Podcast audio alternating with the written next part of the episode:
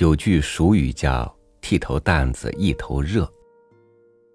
以前的剃头匠用一根扁担，一头挑着板凳工具箱，另一头挑着火炉脸盆，就这样走街串巷给人剃头。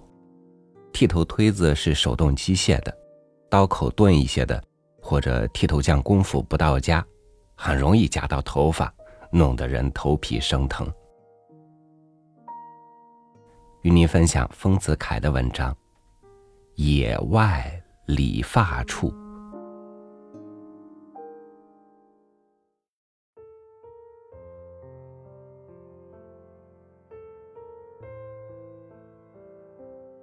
我的船所泊的岸上，小杂货店旁边的草地上，停着一副剃头担。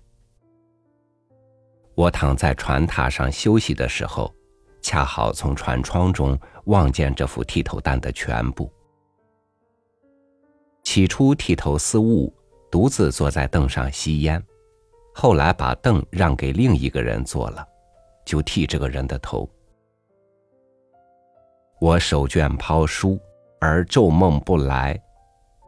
凝神纵目，眼前的船窗便化为画框，框中显出一幅现实的画图来。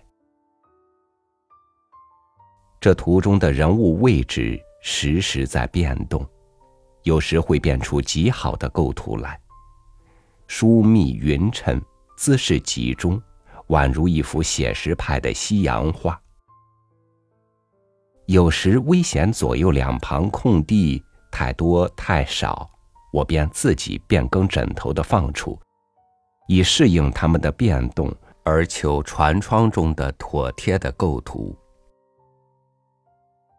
剃头司务忽左忽右，忽前忽后，行动变化不测。我的枕头刚刚放定，他们的位置已经一变了。唯有那个被剃头的人，身披白布，当模特一般的静坐着，大类画中的人物。平日看到剃头，总以为被剃者为主人。剃者为服从，故被剃者出钱雇佣剃头司务，而剃头司务受命做工。被剃者端坐中央，而剃头司务盘旋奔走。但绘画的看来适得其反，剃头司务为画中主人，而被剃者为服从，因为在姿势上。剃头司务提起精神做工，好像雕刻家正在制作，又好像屠户正在杀猪。而被剃者，不管是谁，都垂头丧气的坐着，忍气吞声的让他弄，好像病人正在求医，罪人正在受刑。听说今春杭州举行金刚法会时。班禅喇嘛叫某剃头司务来剃一个头，送他十块钱。剃头司务叩头道谢。如果有其事，这剃头司务剃活佛之头，受十元之赏，而以大礼答谢，可谓荣幸而恭敬了。但我想，当他工作的时候，活佛也是默默的把头交付他，任他支配的。假如有人照一张喇嘛剃头摄像，挂起来当做画看，画中的主人必是剃头司务，而喇嘛为剃头司务的服从。纯粹用感觉来看，剃头这景象中，似觉只有剃头司务一个人，被剃的人暂时变成了一件东西，因为他无声无息。呆若木鸡，全身被白布包裹，只留出毛毛草草的一个头，而这头又被操纵在剃头司务之手，全无自主之权。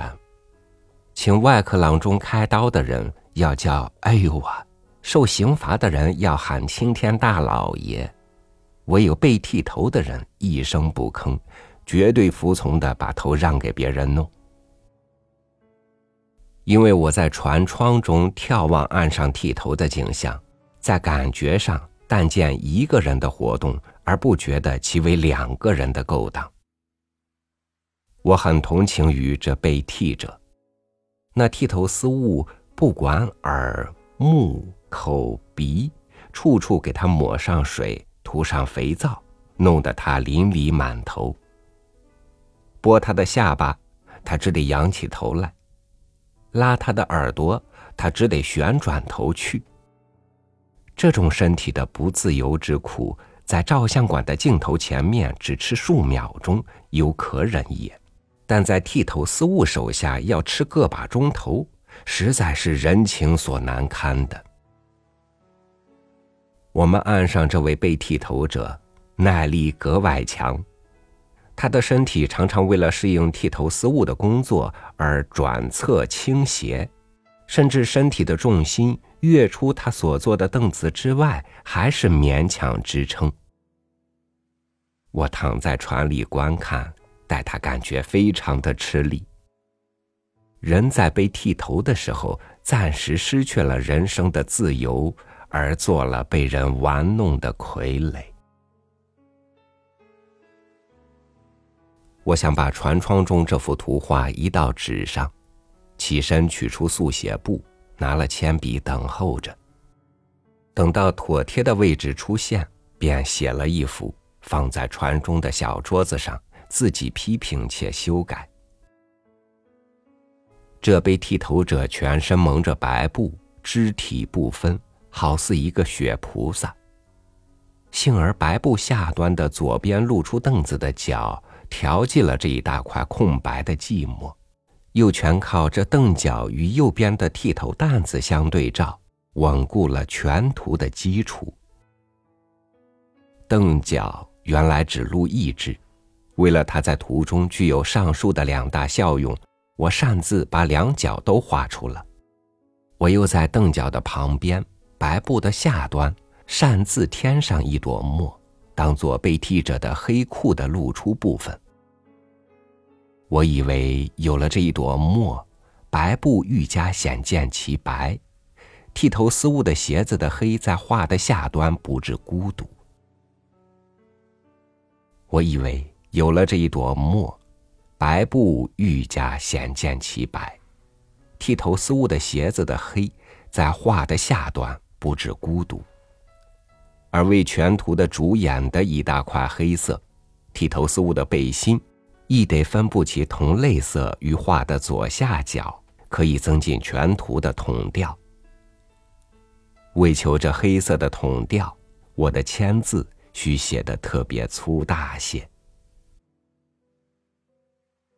船主人与我下船时，给十个铜板与小杂货店，向他们屋后的地上采了一篮豌豆来，现在已经煮熟，送进一盘来给我吃。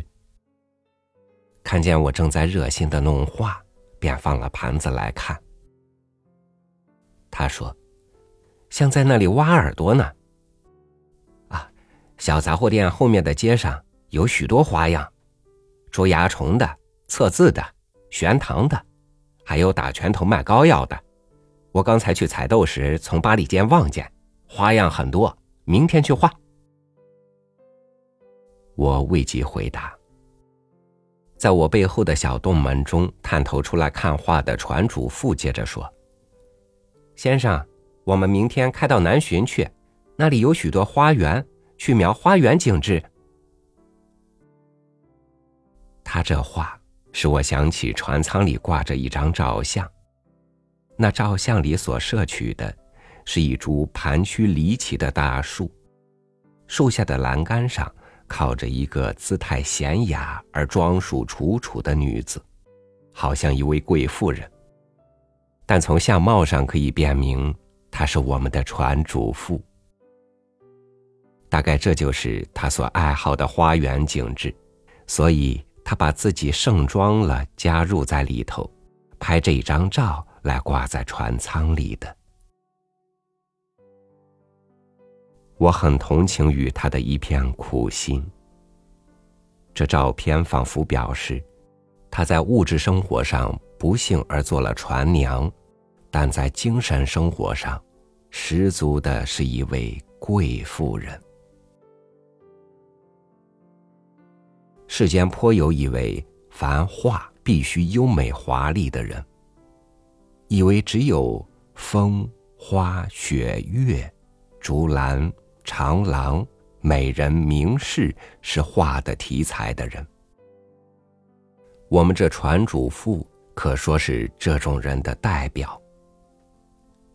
我吃着豌豆，和这船家夫妇俩谈了些闲话，他们就回船梢。去做夜饭。